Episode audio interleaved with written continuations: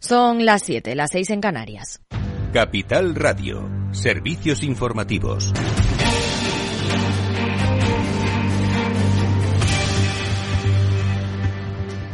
Pedro Sánchez da un discurso en el Parlamento ucraniano en su visita a Kiev tras reunirse con su homólogo Volodymyr Zelensky. El presidente Zelensky y yo hemos discutido una amplia gama de temas. En primer lugar, abordamos la importancia de la cooperación militar. Reconocemos que Ucrania necesita nuestro apoyo en estos momentos y se lo proporcionaremos. Ya hemos enviado todo tipo de municiones, vehículos y armas, pero entendemos que se necesita más para contener a Rusia y recuperar el territorio ocupado. Por eso mi país llevará sus aportes militares un paso más allá.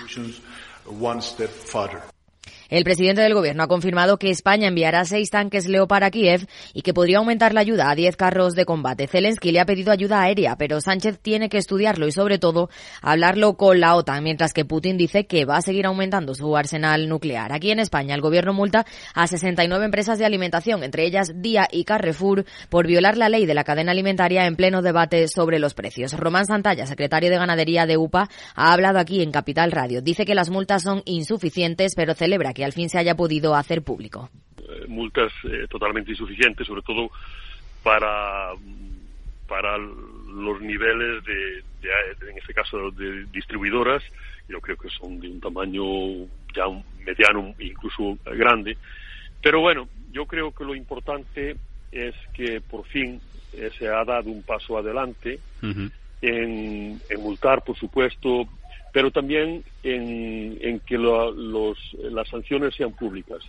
Los sindicatos han culpado a las empresas de distribución por aprovecharse de la bajada del IVA y han puesto en duda las medidas adoptadas por el Gobierno para una rebaja de precios. Y con la vista puesta en la patronal, esperan una reunión inminente con la COE para intentar alcanzar un nuevo acuerdo de negociación colectiva porque el país necesita un gran acuerdo de salarios.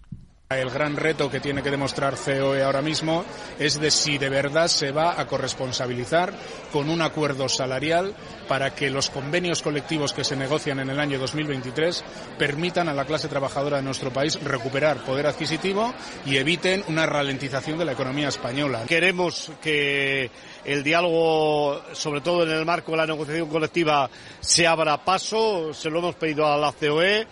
Por cierto, que el Congreso rechaza con el voto dividido de PSOE y Unidas Podemos la moción para recuperar la indemnización de 45 días por año trabajado en caso de despido improcedente. Alejandra Moya. Así es, el PSOE ha votado junto al PP y Ciudadanos en contra de la propuesta de Esquerra Republicana para volver a 45 días de indemnización en vez de los 33 actuales de la reforma laboral de 2012. De esta forma, los socialistas se distancian más de su socio de gobierno, Unidas Podemos, que sí ha votado junto a partidos de izquierda a favor de la moción ya que consideran que el despido en España es demasiado barato. En el Pleno, la diputada socialista Mercé Perea ha reconocido que la reforma laboral de 2012 fue funesta, pero echa en cara a RC presentar una moción con el único objetivo de significarse y confrontar. Gracias, Alejandra. El presidente de Estados Unidos, Joe Biden, ha comunicado que su país propondrá como próximo presidente del Banco Mundial a Jai Banga, empresario estadounidense de origen indio que actualmente es vicepresidente de General Atlantic y con anterioridad fue presidente y consejero delegado de Mastercard. Su nominación llega una semana después de que el actual presidente del Banco Mundial, David Malpass, anunciase su intención de dejar el cargo antes de que finalice el ejercicio fiscal el próximo 30 de junio. Claves del mercado. Javier Luengo, ¿cómo está Wall Street después de que el PIB trimestral y los subsidios por desempleo no hayan salido como el mercado especulaba? ¿Qué tal, Aida? Pues en Wall Street, el principal mercado del mundo, que es hasta ahora lo que se negocia, es divergente con respecto de la renta variable europea, o al menos tal y como ha cerrado, porque hay ventas en los tres índices norteamericanos a esta hora de la tarde, ventas tímidas, eso sí, los inversores todavía son gautos. Tenemos al Nasdaq 100 cayendo un 0,50%, mientras que el S&P 500 aguanta la cota de los 4.000, aunque en algunos segundos ha estado a punto de perder en estos últimos instantes de negociación que estamos contando en tiempo, en tiempo real, justo cuando has dicho, como decía, revisado a la baja el crecimiento del PIB para el cuarto trimestre, 2,7% en Estados Unidos en 2022 y renovaciones de subsidios por desempleo. El dato de paro semanal también dando alas a la Reserva Federal. Las subidas de tipos aceleradas caen menos de los esperados 190.000. Para eurodólar, AIDA, XTB, a esta hora 1,058415. Gracias, Javier. Más información aquí en Capital Radio y capitalradio.es.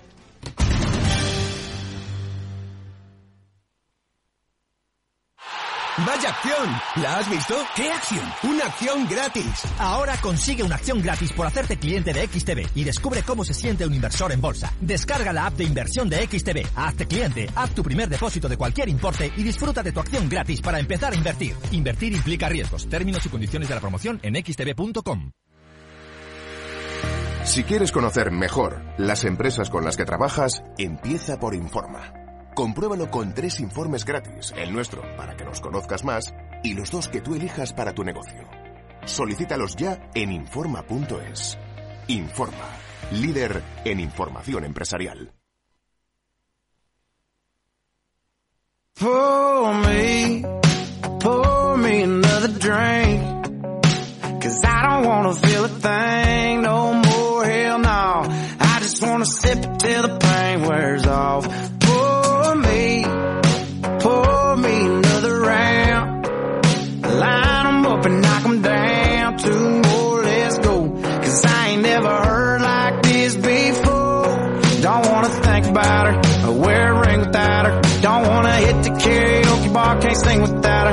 Eduardo Castillo en Capital Radio. After Work. gonna move on. I'ma need some whiskey glasses. Cause I don't wanna see the truth. She's probably making out on the couch right now with someone new. Yeah, I'ma need some whiskey glasses. If I'm gonna make it through. If ¿Qué tal I'm a amigos? Buenas tardes y bienvenidos un día más a este After Work que ya comienza y que hoy pues se quiere aproximar a lo que va a ser la próxima semana, la siguiente, ese, eh, esa celebración de la Semana Internacional de la Mujer en la que siempre nos gusta reivindicar el papel que tienen, que han tenido, que tendrán en el desarrollo de nuestras sociedades, en el desarrollo de nuestras economías. Y hoy esa reivindicación la vamos a hacer con quienes fueron pioneras en un ámbito, el del emprendimiento, en un ámbito, el rural, en un ámbito, el de, el de la eh, agroalimentación, que no debió ser nada fácil, pero que hoy estaríamos hablando que, ¿cuánto? 20 años después, me atrevo a decir, pues han marcado, yo creo que un mercado y una diferenciación que se debe poner como ejemplo, no solo en escuelas de negocios, sino cuando se habla de referentes femeninos, tener a una empresa como Pazo de Vilane y a sus eh, actualmente fundadoras, bueno, el fundador es el, patriarca, pero quienes han puesto en marcha, quienes pusieron hace años ya en marcha eh, esta nueva idea de Pazo de Vilane, pues son, entre otras, Nuria Varela Portas, que es directora general. Hoy nos acompaña en este especial. Ya la saludamos. Nuria, ¿cómo estás? Buenas tardes. Hola, buenas tardes. Buenas tardes, muchas gracias. Oye, ¿cuánto hace de, de la nueva era de Pazo de Vilane? Uf, pues ya cumplimos el año pasado 25 años de 25 trayectoria. años, mira, yo decía 20 años, ¿eh? Madre mía, 25 años, ¿no? Sí, bueno, sí. pues oye, hoy, Nuria, eh, hemos hablado en muchas ocasiones eh, con vosotros, ¿no? Eh, contigo, con, con el resto del equipo, ¿no? Que de alguna forma pues habéis marcado pues una, yo creo que un antes y un después, ¿no? Sin embargo, eh, eh, también hay que decir que, que yo creo que hace 25 años eh, eh, mujeres emprendedoras en el ámbito rural, en Galicia, en una empresa agroalimentaria, pues debía ser poco menos que no solo una aventura, sino una osadía, ¿no? Sí, más que nada eh, porque, bueno, hace 25 años eh, eh, las emprendedoras del rural gallego, por lo menos, estaban en las casas. Eh, eran, eran mujeres que, que, desarrollaban muchísimas actividades dentro de lo que eran las explotaciones familiares y, y, y, bueno, era un, era un modelo, un paradigma distinto, ¿no? Quizá Pace Vilane lo que, lo que sirve o lo que, lo que hace es cambiar ese paradigma y convertir eh, una iniciativa en el rural como una iniciativa empresarial, o sea, con una con una, unos objetivos y una visión más de, de futuro, de generar una estructura eh, pues eh, más sostenible, tanto desde el punto de vista del proyecto económico como desde el punto de vista de, de bueno pues de, la, de, los valores y la misión que teníamos. Entonces, eh, en el rural gallego siempre hubo emprendedoras, lo que pasa es que eran microemprendedoras, o sea, mujeres que en las casas pues eh, elaboraban sus quesos, elaboraban o iban con sus productos a las ferias, o sea, era, eh, eran mujeres con muchísima capacidad de trabajo y de emprendimiento también, ¿no? Pero quizá la diferencia es que en los años 90 nosotras nos atrevemos a, a instalar una empresa eh, en el campo, ¿no? Y, bueno, esto sí quizá es, la gran diferencia. Mm. Eh, entiendo que han, cambiado muchas cosas, ha cambiado la tecnología, ha cambiado también la propia percepción sobre la mujer emprendedora, sobre la mujer en economía, ¿no? Eh, pero para ti, ¿qué, dirías, Nuria, que sería lo más significativo que ha ocurrido en estos 25 años y que crees que debe tomarse como ejemplo, como referente, pues para seguir potenciando? Oye, porque hoy nos felicitamos, ¿no? Que después de aquel atrevimiento, ¿no? Hace 25 años, de que las mujeres se metiesen en el mundo rural, cambiando un poquito los paradigmas, ¿no? Hasta entonces que estaban escritos sobre la mujer, precisamente en el mundo rural. Eh, y digo que queda mucho camino por recorrer, pero en ese, en ese recorrido, ¿Cuál dirías tú que son buenos pilares de los aprendidos en, Pazo de Vilane que puedan servir para otras mujeres, para otras emprendedoras, para otros negocios, para otros momentos?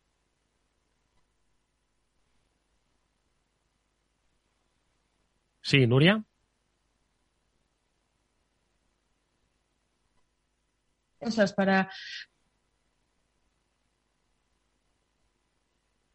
Nuria, parece que te perdemos eh, un poco. Eh, no sé si te podemos encontrar, Nuria.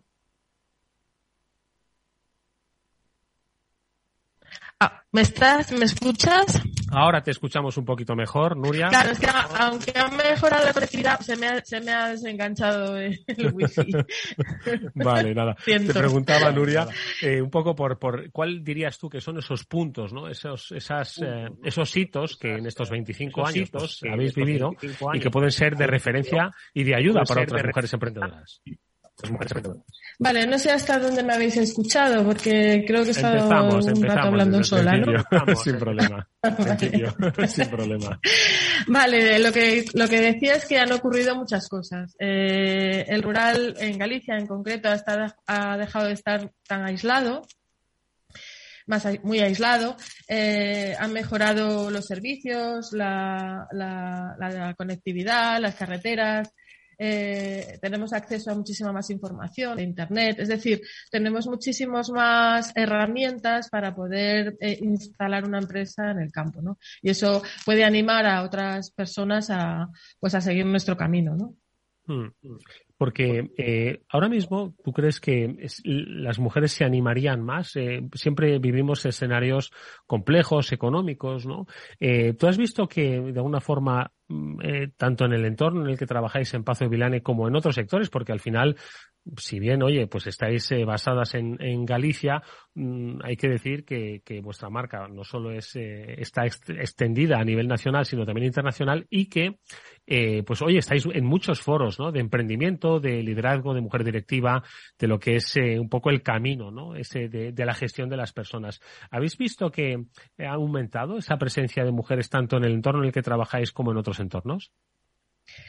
Eh, obviamente sí, ¿no? La brecha cada vez es menor, eh, cada vez las mujeres estamos en más ámbitos de actividad e incluso de poder y entonces eh, bueno, pues todos estos referentes sirven para que las nuevas generaciones pues pues eh, sigan esa estela, sigan ese camino, eh, puedan tener eh, pues eso, esas referencias para, para, para emprender o para tomar esos ámbitos dentro de la investigación, dentro de la medicina, dentro de muchísimos, cada vez aparecemos en más sitios. ¿no? En el entorno en el que yo estoy hay muchas iniciativas de mujeres, de hecho la mayoría de los proyectos pequeños de pymes agroalimentarios que hay en, el, en Antas de Ulla, en la comarca de la Ulloa, son liderados por mujeres, muchas de ellas, eh, también referentes, mujeres con un discurso muy actualizado, con un discurso que además eh, está muy enrocado en la cultura tradicional, pero con una visión muy de futuro. Mm. Y, por supuesto que, las oportunidades eh, han crecido porque además tenemos más, más medios y más recursos, ¿no?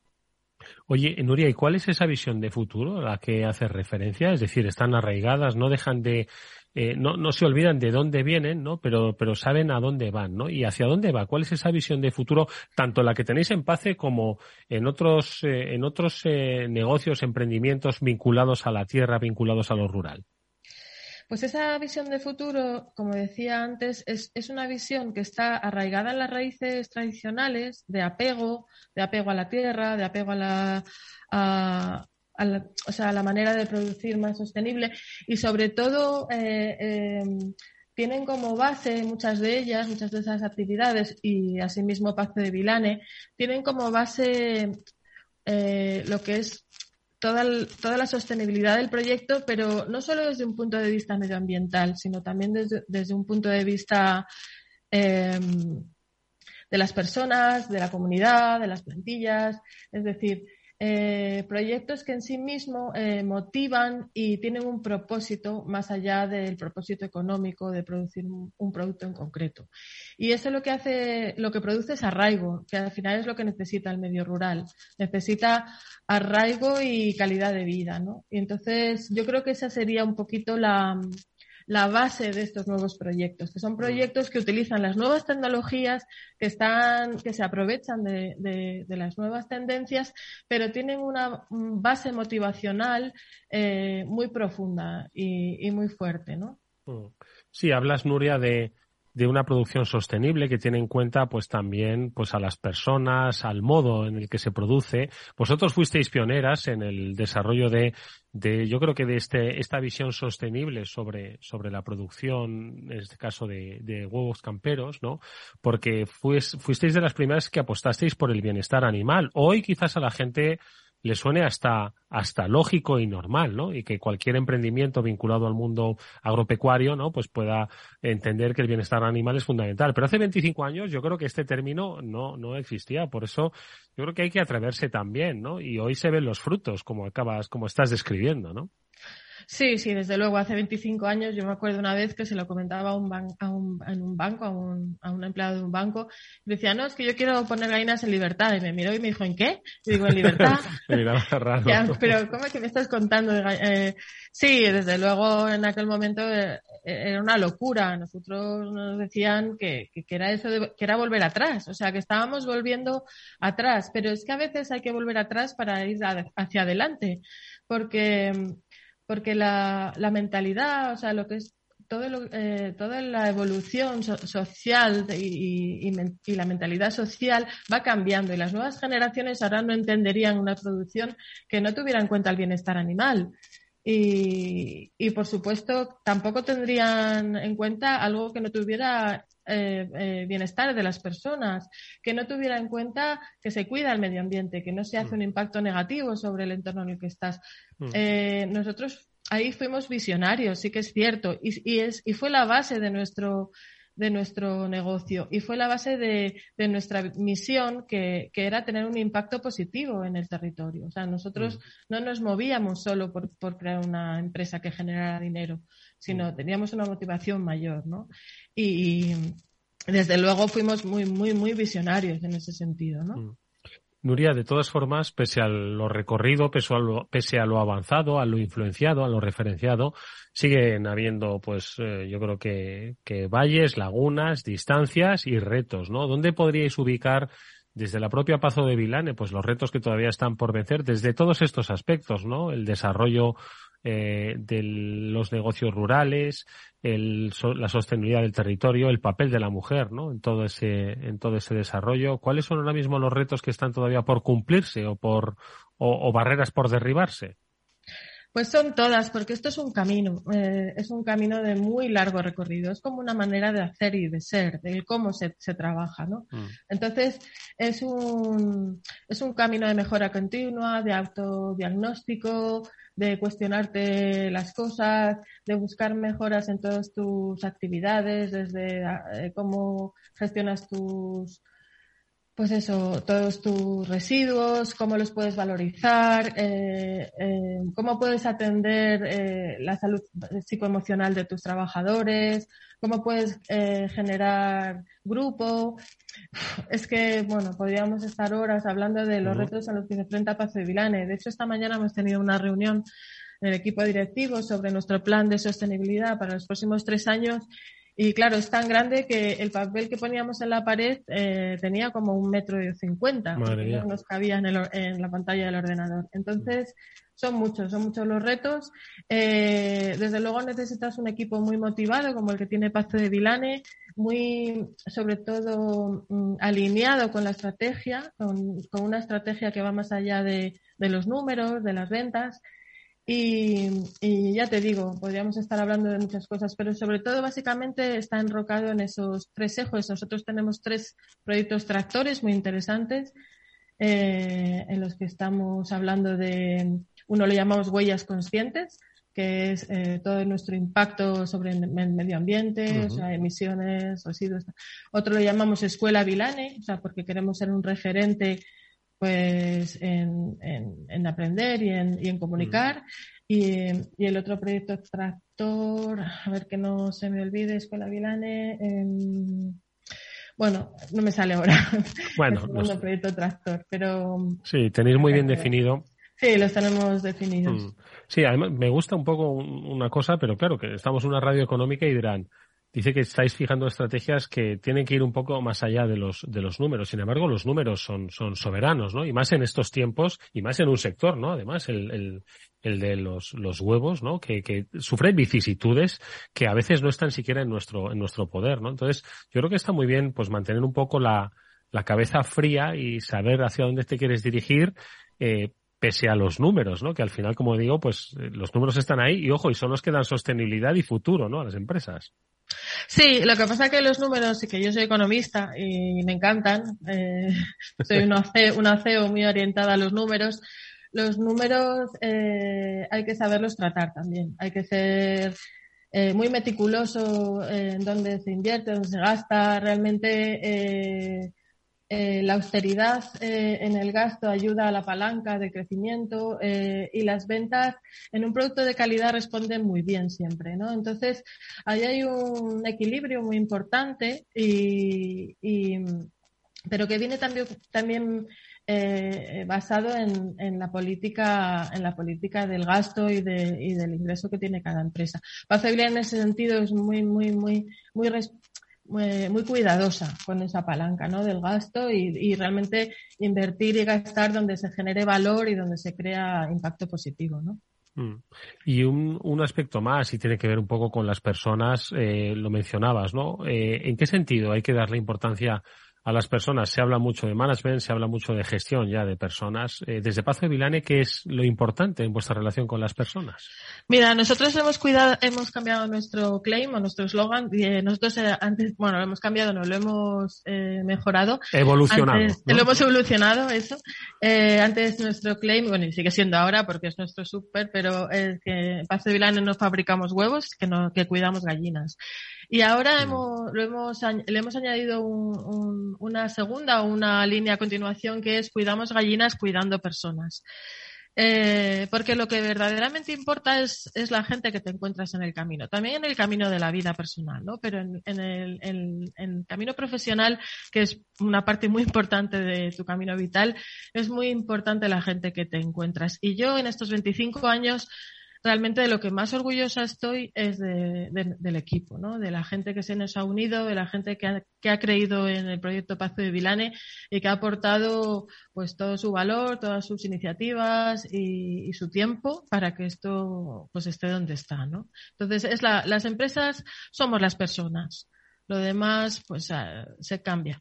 Lo demás cambia. Bueno, pues hoy era nuestro objetivo que inspirases a quien nos está escuchando con la experiencia vivida en los últimos 25 años, con la experiencia que se vive cada día con las personas, con un trabajo, el que desarrolla Pazo de Vilane. Nos lo ha traído hoy su directora general, Nuria Varela Portas, a la que le agradecemos mucho de verdad que nos hayas eh, contagiado con eh, todas las oportunidades que puedan surgir. Os deseamos los mejores 25 siguientes años del mundo. Gracias, Nuria. Hasta muy pronto. Muchísimas gracias a ti. Un saludo muy fuerte. Chao.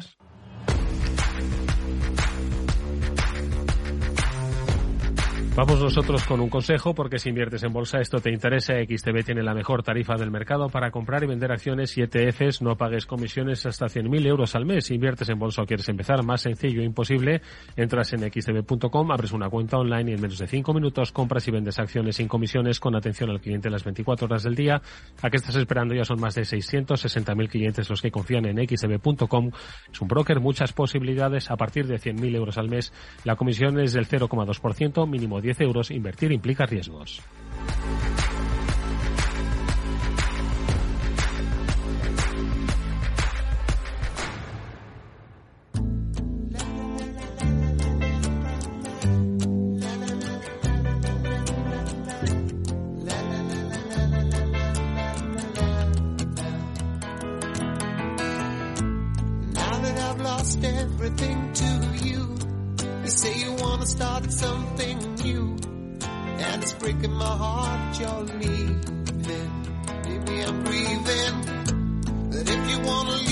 Después del trabajo, After Work, con Eduardo Castillo, Capital Radio.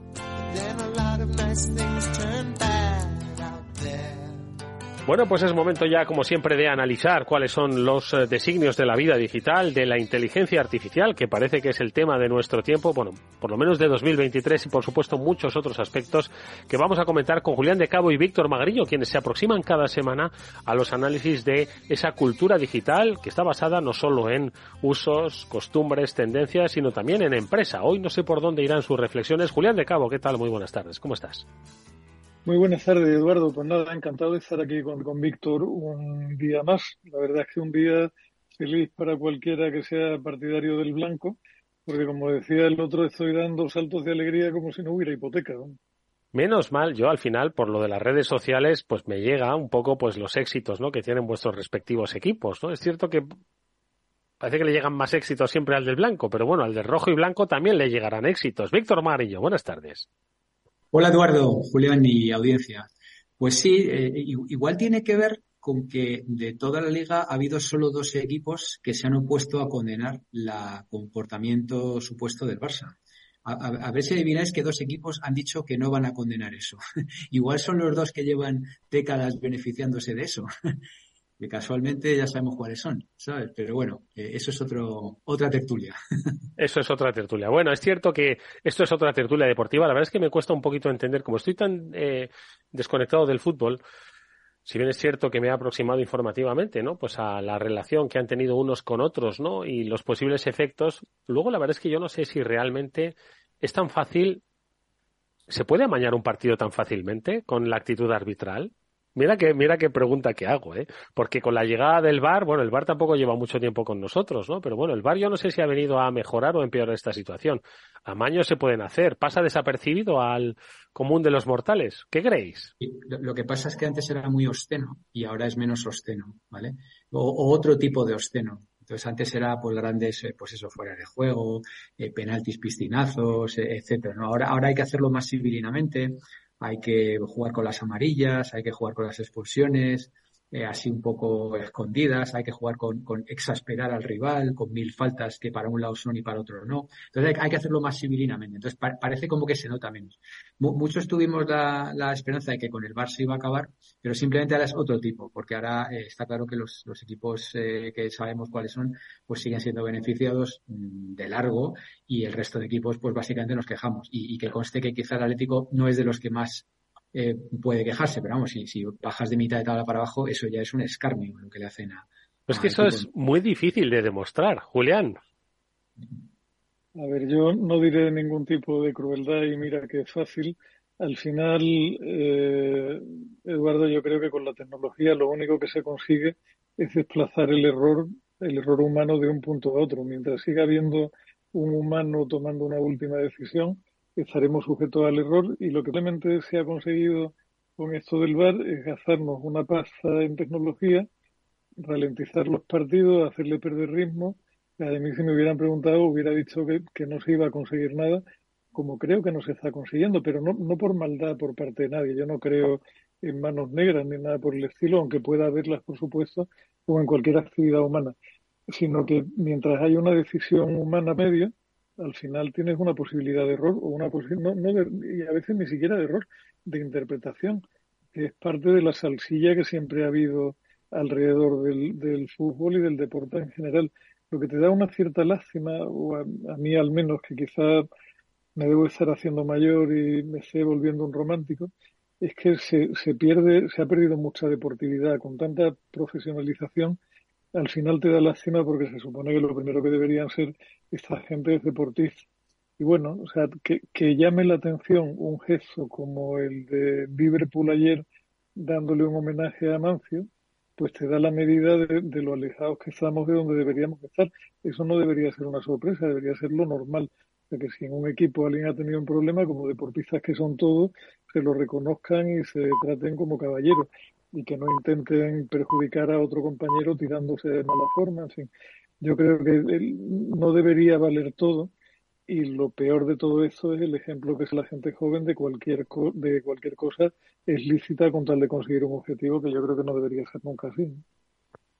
En cualquier caso. vamos, al, vamos al nuestro, Eduardo. Vamos a lo nuestro. No, oye, lo nuestro es la tecnología, ¿no? Eh, y, y, yo creo que la tecnología, creéis que, vamos, en realidad el fútbol ¿no? ha tenido poca tecnología. Ha tenido mucha, pero ha tenido en realidad poca. Yo creo que lo único tecnológico han sido, por supuesto, las. Eh, más más eh, dirigido hacia el, el pospartido, ¿no? Que hacia el propio desarrollo del, del mismo partido. Yo no sé si conocéis mucha tecnología aplicada al fútbol, aparte del del VAR, luego de la repetición, la medición de las de las jugadas, ¿no? ¿Os acordáis cuando a España le robaron un eh, contra en el mundial, ¿no? Semifinal, Corea. Yo no sé qué es lo que fue. ¿Os acordáis ese balón que había salido claramente fuera, ¿no? No, no, ah, no, no, estoy hablando del mundial de Qatar, del mundial de Qatar cuando salió una pelota fuera y todos los gráficos pues indicaban que había salido fuera, ¿no? Es decir, esa visión en 3D. Tampoco hay mucha tecnología con todo lo que hay ¿eh? en el mercado tampoco es que se haya aplicado mucha tecnología al mundo del fútbol, ¿no? Pero Eduardo, es que aunque metas más tecnología, volverá a pasar lo mismo, que es que si tú metes inteligencia artificial, el algoritmo que tome la decisión va a estar mediatizado por los criterios de la, de la gente que lo alimentó con una serie de datos de lo que para ellos significa tal o cual decisión que puede no coincidir con lo que interprete otra persona. Con lo cual al final vuelve siempre lo mismo. es que me parece un, esfuerzo inútil completamente. Sí, en, Estados Unidos eh, ya hace muchos años que tanto los partidos de la, del fútbol americano como de la NFL pues ya tienen tecnología, incluso el árbitro se escucha y se le oye, ¿no? Y, de hecho, últimamente escuché que lo querían traer aquí.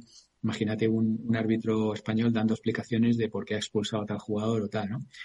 Yo, yo creo que sí que es avanzar. De alguna manera, eh, da algo más de transparencia. Lo, único que, ya digo, ahora, ahora pues se, hacen obvias otras cosas, pero, pero eh, en, Estados Unidos, que son mucho más prácticos, como digo, ya, hace muchos años que esa tecnología está, revisan las jugadas, las paran y, el árbitro da explicaciones. Esto, por ejemplo, en el rugby también se hace.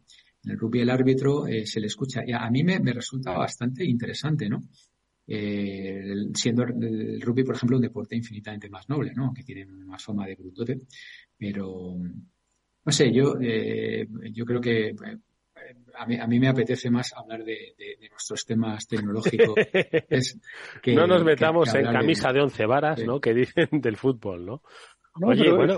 a ver, Víctor, estamos hablando de tecnología en realidad. El bar, el bar es tecnología, como lo es la realidad virtual, como lo es la inteligencia artificial, como lo es todo, ¿no? Y, y todo al final yo creo que topa siempre con lo mismo, que es con que detrás de todo ello hay un usuario y hay un creador que, que, es humano tanto en un extremo como en el otro.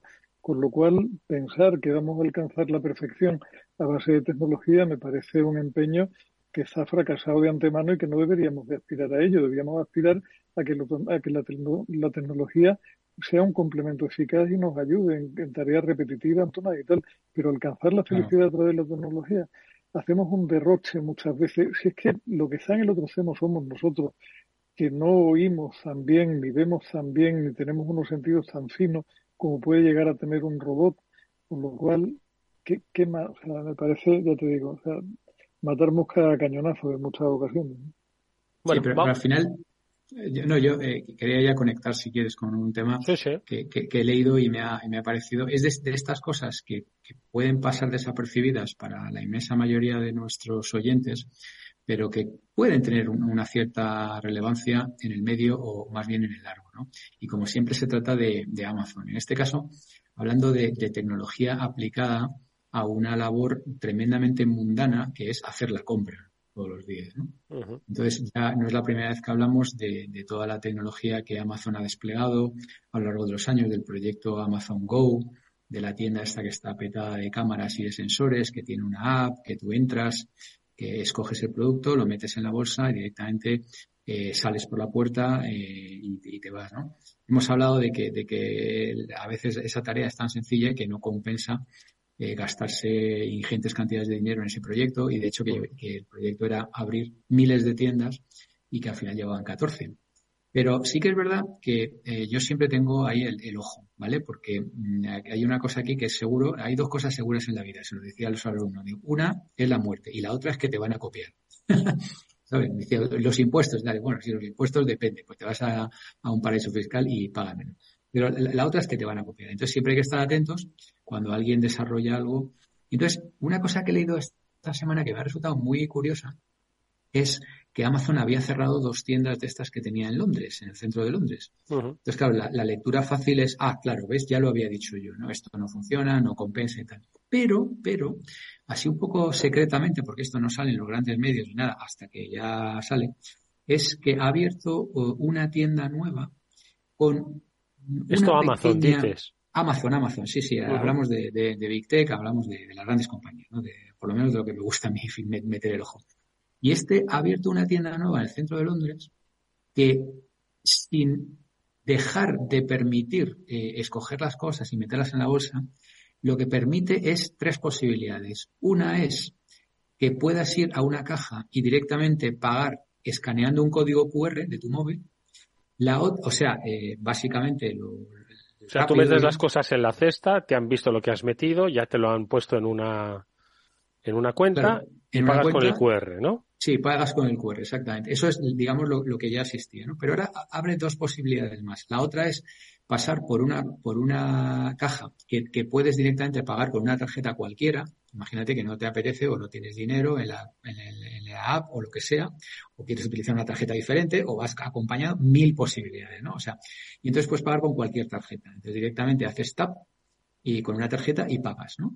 Eh, me imagino que será por Near Field Communication, te detectará el móvil, y luego la tercera, esta es la revolucionaria, que es ir a una caja donde hay una persona y pagas igual que siempre. Entonces, claro, eh, es decir, fíjate, todo un Amazon que lleva años con esto, que se ha gastado centenares de millones en esto, al final ha llegado a la conclusión de que a lo mejor ofrecer las tres posibilidades eh, pues facilita el tema. Y luego lo que, lo que venía a concluir el artículo, que me ha parecido también interesante, es decir, bueno, como todo, eh, habrá una gran cola en la, en la caja que te atiende manualmente y no habrá cola en las otras.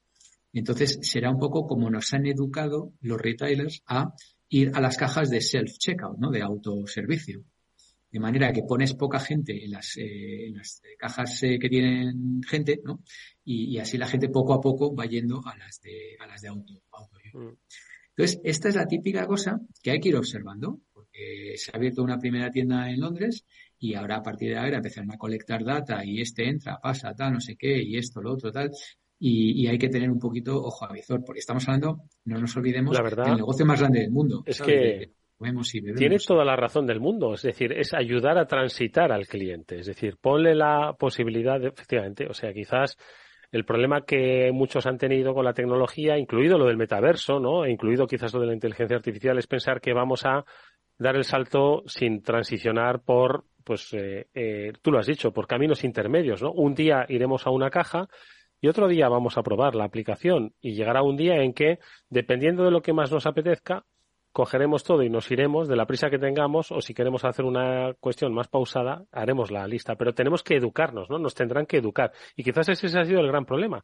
Y quizás también ese ha sido un poco también el, el gran problema con lo de la pandemia, porque al final en la, en la pandemia nos vimos obligados a comprar digitalmente, pero en cuanto se acabó la pandemia volvimos a los bares y volvimos a comprar en las tiendas, ¿no? Y de ahí quizás un poco los ajustes que las grandes compañías tecnológicas están teniendo ahora, pues a propósito de todas esas grandes contrataciones que tuvieron para el año 2020-2021. Entonces, vamos a hacer todo, todos vamos a acabar comprando y mucho por lo digital, ¿no? Pero las compañías nos van a tener que ofrecer un modelo híbrido, que es un poco, yo creo que lo que se ha demostrado, ¿no? No sé. Mm. Julián. eso es lo que, eso es lo que hablaban del modelo híbrido. A ver, yo eso también tiene, tiene muchos ángulos, porque depende de cómo lo hagas, puedes fomentar o puedes mover a la gente de una dirección en otra, y tiene un inconveniente como, como concepto global, que es que cuantas más posibilidades ofrece, no necesariamente haces más feliz al cliente. Yo recuerdo, para, para mi horror, la última vez que mi mujer me mandó a comprar un yogur y me pasé un buen rato en la, en la estantería del supermercado del corte inglés mirando alucinado lo que va a decir la industria del yogur a fecha de hoy. Cuando yo era pequeñito había yogur natural de chocolate y de caramelo. Y ahora hay mm, con trocitos, sin trocitos, con sabor a fruta, sin sabor a fruta, con trocitos sin azúcar, con trocitos con azúcar. O sea, un follón tal que al final yo creo que provoca mucha más frustración de la que, de la que arregla, ¿no? Y con, con la gestión de las tiendas puede terminar pasando algo parecido. O sea, si tú pones un carril para los que quieren que le atiendan a mano, otro carril para los que quieren que el carrito pase por un escáner tridimensional, otro carril para... Al final tienes que tener un tamaño de tienda demasiado grande, demasiado a lo mejor poco eficiente para determinadas zonas de la ciudad y es un poco como todo, ¿no?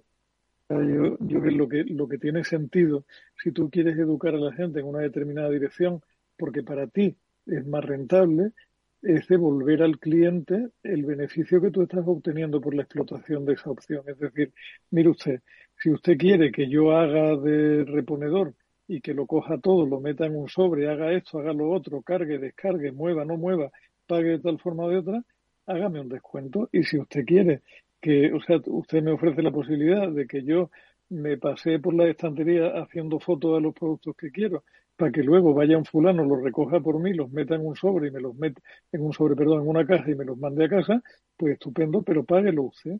Al final, yo creo que, que es un poco, o sea, yo, yo, no creo que haya una tendencia clara que vaya a arrasar con las demás.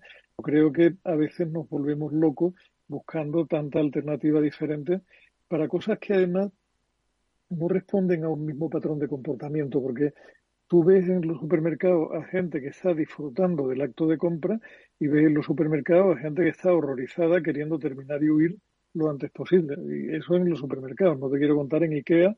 Tú miras a cualquier pareja heterosexual de una edad determinada y la mujer tiene cara de éxtasis mientras que el marido tiene cara de querer morirse en el siguiente, en el siguiente pasillo al que el genio sátiro de la lámpara de IKEA le va a mover si lo quiera o no lo quiera, porque no hay flechas claras para escaparse de allí. Mm.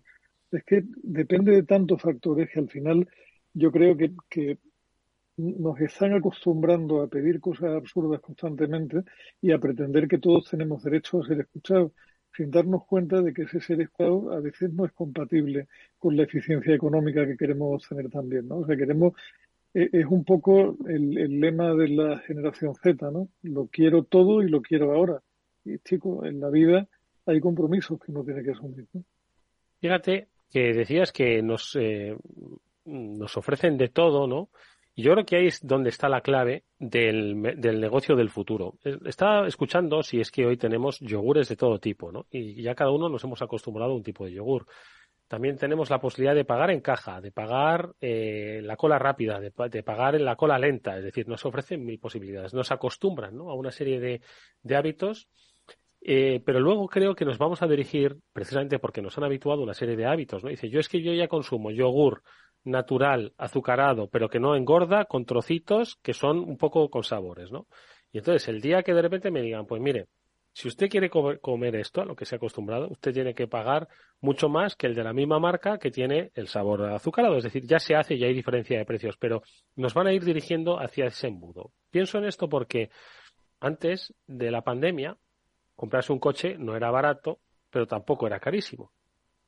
Hoy se han dado cuenta que las crisis logísticas, la escasez, la escasez de vehículos en el mercado les ha permitido subir los precios de los vehículos de una manera descomunal y además mantener una demanda mm, constante y una oferta pues escasa que les permite mantener esos precios. Me dice Chimo Ortega, nuestro especialista en motor, que, los coches siguen siendo muy caros, derivado de todas las crisis logísticas, ucranias, todo lo que queráis, pero sobre todo es que se han dado cuenta de que tener menos coches en el mercado les es mucho más rentable que tener más coches en el mercado.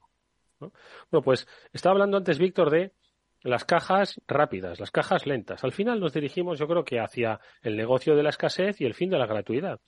Entonces, va a haber una larga cola con una persona. Si tú quieres ir por la vía rápida, pues hazte de Prime hazte de Prime y pasa por la vía rápida, pero el fin de la gratuidad creo que lo vamos a empezar a ver en todos lados. Lo mismo ya lo apuntabais vosotros hace ya dos años con lo de las devoluciones o con lo de los eh, de las compras online y creo que nos dirigimos hacia eso, en silencio, pero hacia eso. Nos han acostumbrado a unas cosas por las que vamos a tener que empezar a pagar dentro de muy poco. Pero, pero Eduardo, no, no tan en silencio. O sea, tú fíjate lo que está pasando con muchos de los negocios clásicos de Internet, como Twitter, que quiere que el usuario pague por ponerse un distintivo o no un distintivo, como Snapchat, que también ha lanzado un modelo de pago, como Uber o Lyft, que están cambiando algunas cosas, como Netflix y compañía que se plantean el final de, de esquema de explotación. Lo, lo, que te da la sensación, cuando lo miras con una cierta perspectiva, es de que probablemente Internet como concepto global está alcanzando un punto de madurez y cuando uno alcanza un punto de madurez sin haber conseguido la rentabilidad que esperaba vía crecimiento de la base de usuarios, la que le queda es empezar a gestionar una subida de precio por la vía que sea o empezar a conseguir que el cliente deje algo más de valor, sea de la forma que sea.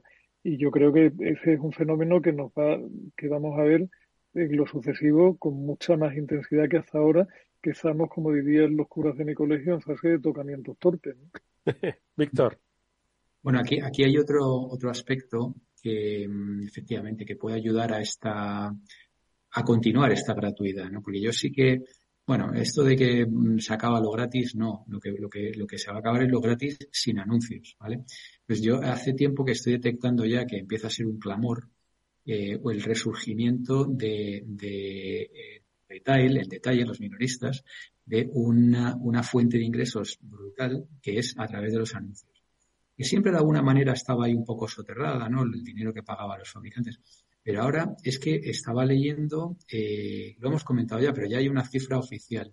Eh, son 38 mil millones de dólares el, el, negocio de Amazon en anuncios el año pasado. 38 mil millones de dólares. Siempre especulábamos entre 30 y pico, 35, 38. Y esto eh, es el número uno, pero es que Walmart ya está alrededor de los 2.000 y pico, casi 3.000 millones de dólares. Y empieza a ser una tendencia realmente espectacularmente al alza en todos los demás. Eh, acabáis de mencionar Uber, por ejemplo. Eh, si había una esperanza de que Uber fuera rentable, es, ¿sabéis cómo, no? A través de los anuncios. Eh, Uber está hablando de que en, en, año, año y pico puede estar hablando de alrededor de los mil millones de dólares en anuncios. ¿Sabes? Entonces, ¿qué pasa? Por un lado esto, que, les está yendo. Fijaros, Amazon tiene un negocio de anuncios que ya a día de hoy es más grande que todos los periódicos y revistas del mundo juntos. O sea, factura más Amazon en anuncios que todos los periódicos y revistas del mundo juntos. Entonces, el resto, pues obviamente se ha dado cuenta de que esto es, eh, que esto es una, una, una tendencia que, que, no se puede perder, ¿no? Y, y, esto, claro, tiene un impacto directamente en, en, lo, en los sospechosos habituales. O sea, en, en Google en Facebook Meta que por primera vez han visto eh, planos sus negocios de anuncios o incluso en decrecimiento. O sea, ya no estamos hablando, ¿os acordáis que siempre hablamos de TikTok y demás y tal? Ojo con TikTok, que ya hemos compartido cosas que le están metiendo ya mano cada vez más seriamente y no solo a TikTok, a otras compañías como Shane. O sea, lo chino empieza a ser mirado con lupa, lo cual, eh, tanto en Europa como en Estados Unidos. Pero lo que sí que está claro es que por primera vez eh, Google y Meta, que eran los dos campeones de los anuncios, han dejado de crecer doble dígito y en, en, ven sus grandes, eh, sus grandes eh, eh hacedores de dinero recortados eh, severamente. Y esto, y no tantas cosas como ChatGPT, esto sí que puede empezar a, a, cambiar, ¿no? Y todo esto viene de cosas que ya hemos comentado, del tema de la desaparición de las cookies, del tema de, de la ATT, de la Transparency. Fíjate, esta semana leí un artículo que el título era eh, the App Transparency eh, Recession, the App Tracking Transparency Recession, es decir, como atribuyendo los efectos de la recesión a la política de Apple de, de dejar de traquear las apps. ¿Vale? Me ha parecido también muy, muy interesante. Oye, ahora que... Sí. No, no, es que ahora que comentáis, lo digo por darle un giro, si os parece, eh, estaba diciendo Víctor, ¿no? Pues TikTok, Shane, y nunca hemos hablado aquí de Shane. Y es que el otro día, casualmente, en un ascensor público, pues coincido con eh, un padre, con su familia, padre joven, ¿no? Que tenía, pues, lo que descubro puede ser una hija más o menos en edad adolescente. Iban hablando y le decía el padre, por favor, no compres en Shane. Y yo, pues, simplemente me quedé con esa frase, ¿no? Dice, por favor, no compres en Shane. Y bueno, ya me bajé del ascensor y, y nunca supe el motivo por qué se compra en Shane. ya que lo has mencionado, digo que es que nunca hemos hablado aquí de Shane y, ya, y silenciosamente, como tú dices, de repente está disrupcionando por lo menos las cifras del mercado.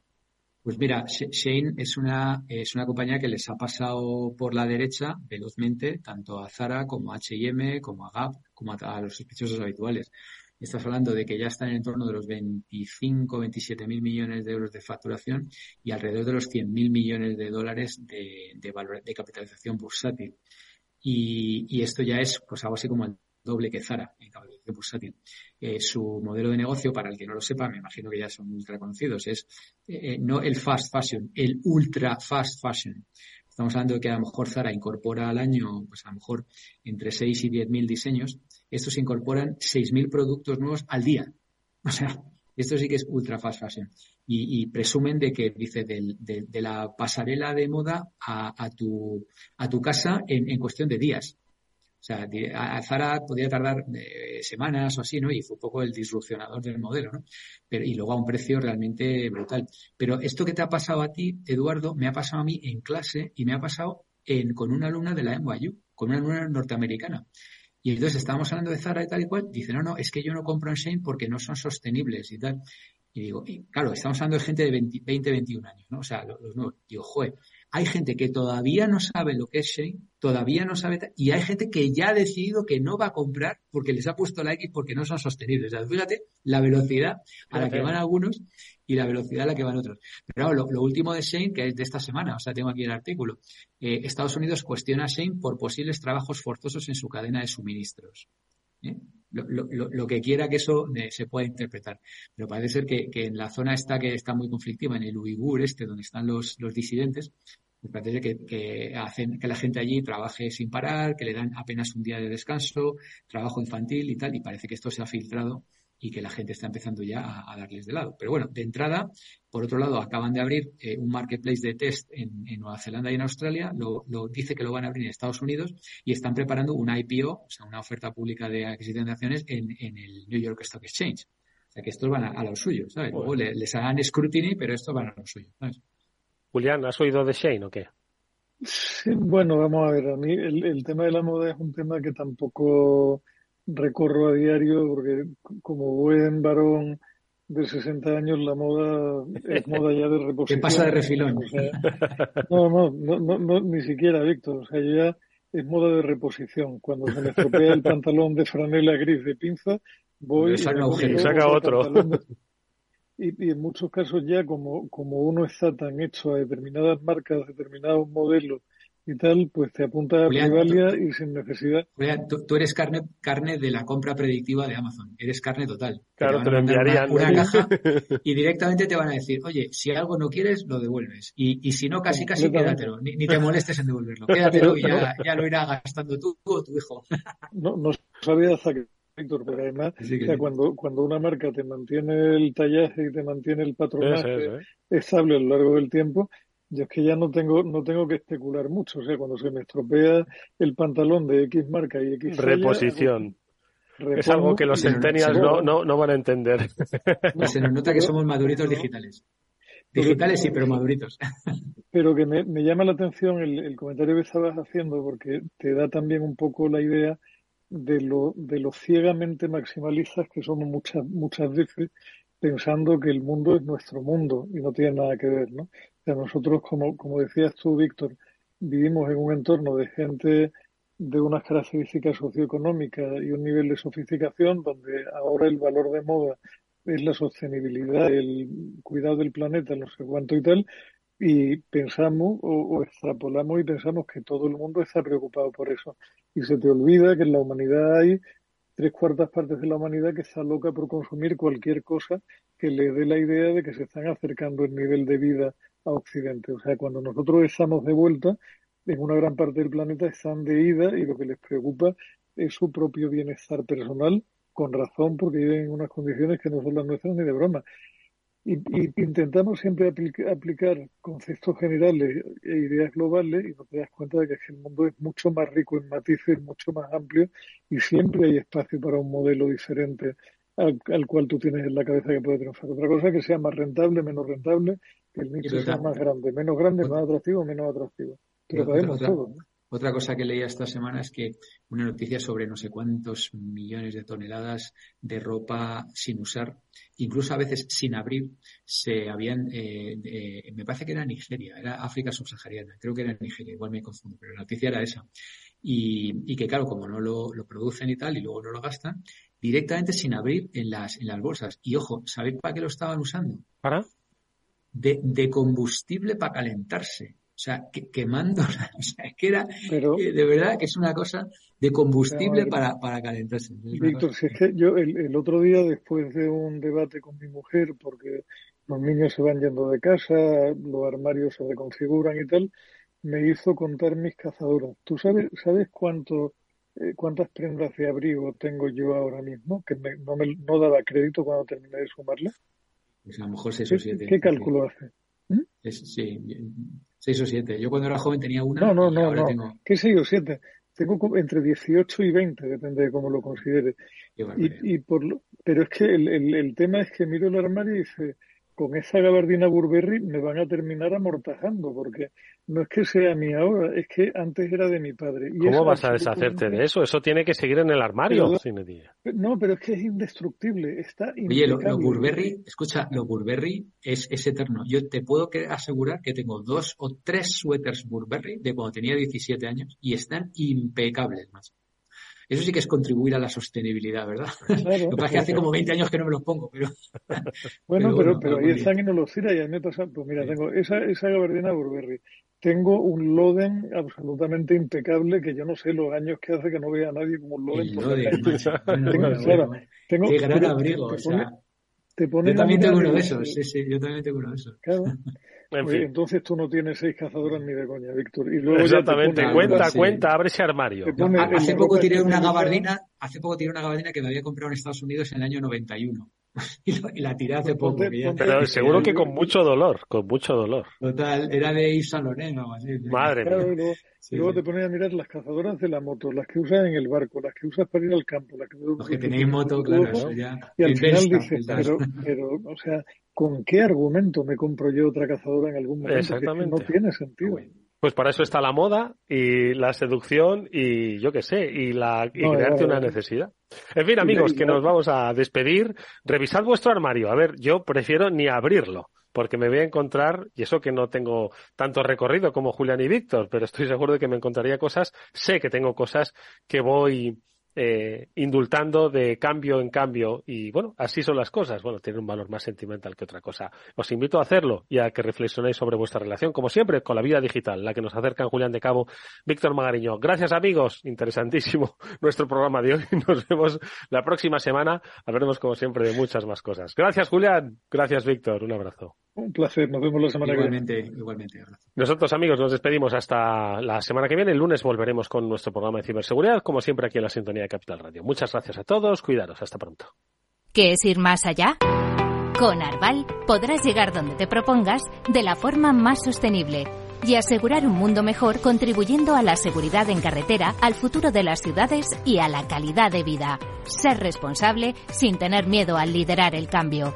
Arval, la transición energética arranca aquí. Más información en arval.es. Industria, seguridad, tecnología, aeronáutica, innovación, empleo de calidad, defensa. Hablemos de defensa y seguridad. El primer programa de radio que da voz a la industria nacional de defensa. Los miércoles a partir de las tres y media de la tarde, hablemos de defensa y seguridad con Belén Montes, de la mano de IDS. Madrid, 103.2 FM, Capital Radio. La unidad de pediatría del Hospital HLA Universitario Moncloa es un equipo experimentado de pediatras de diferentes especialidades, equipamientos diagnósticos, urgencias pediátricas 24 horas y hospitalización. Pide cita al 917-581-196. HLA Universitario Moncloa, tu hospital privado en Madrid, Avenida de Valladolid 83. Los viernes en Capital Radio te proponemos descubrir y comprender las estrategias de empresas con éxito que servirán de inspiración y ejemplo para la tuya. Escucha Metaempresas, un programa presentado por Andrés Arenas con la presencia y los consejos de expertos en distintas áreas y profesores de reconocida trayectoria. Todos los viernes a las siete y media de la tarde, Metaempresas, Capital Radio.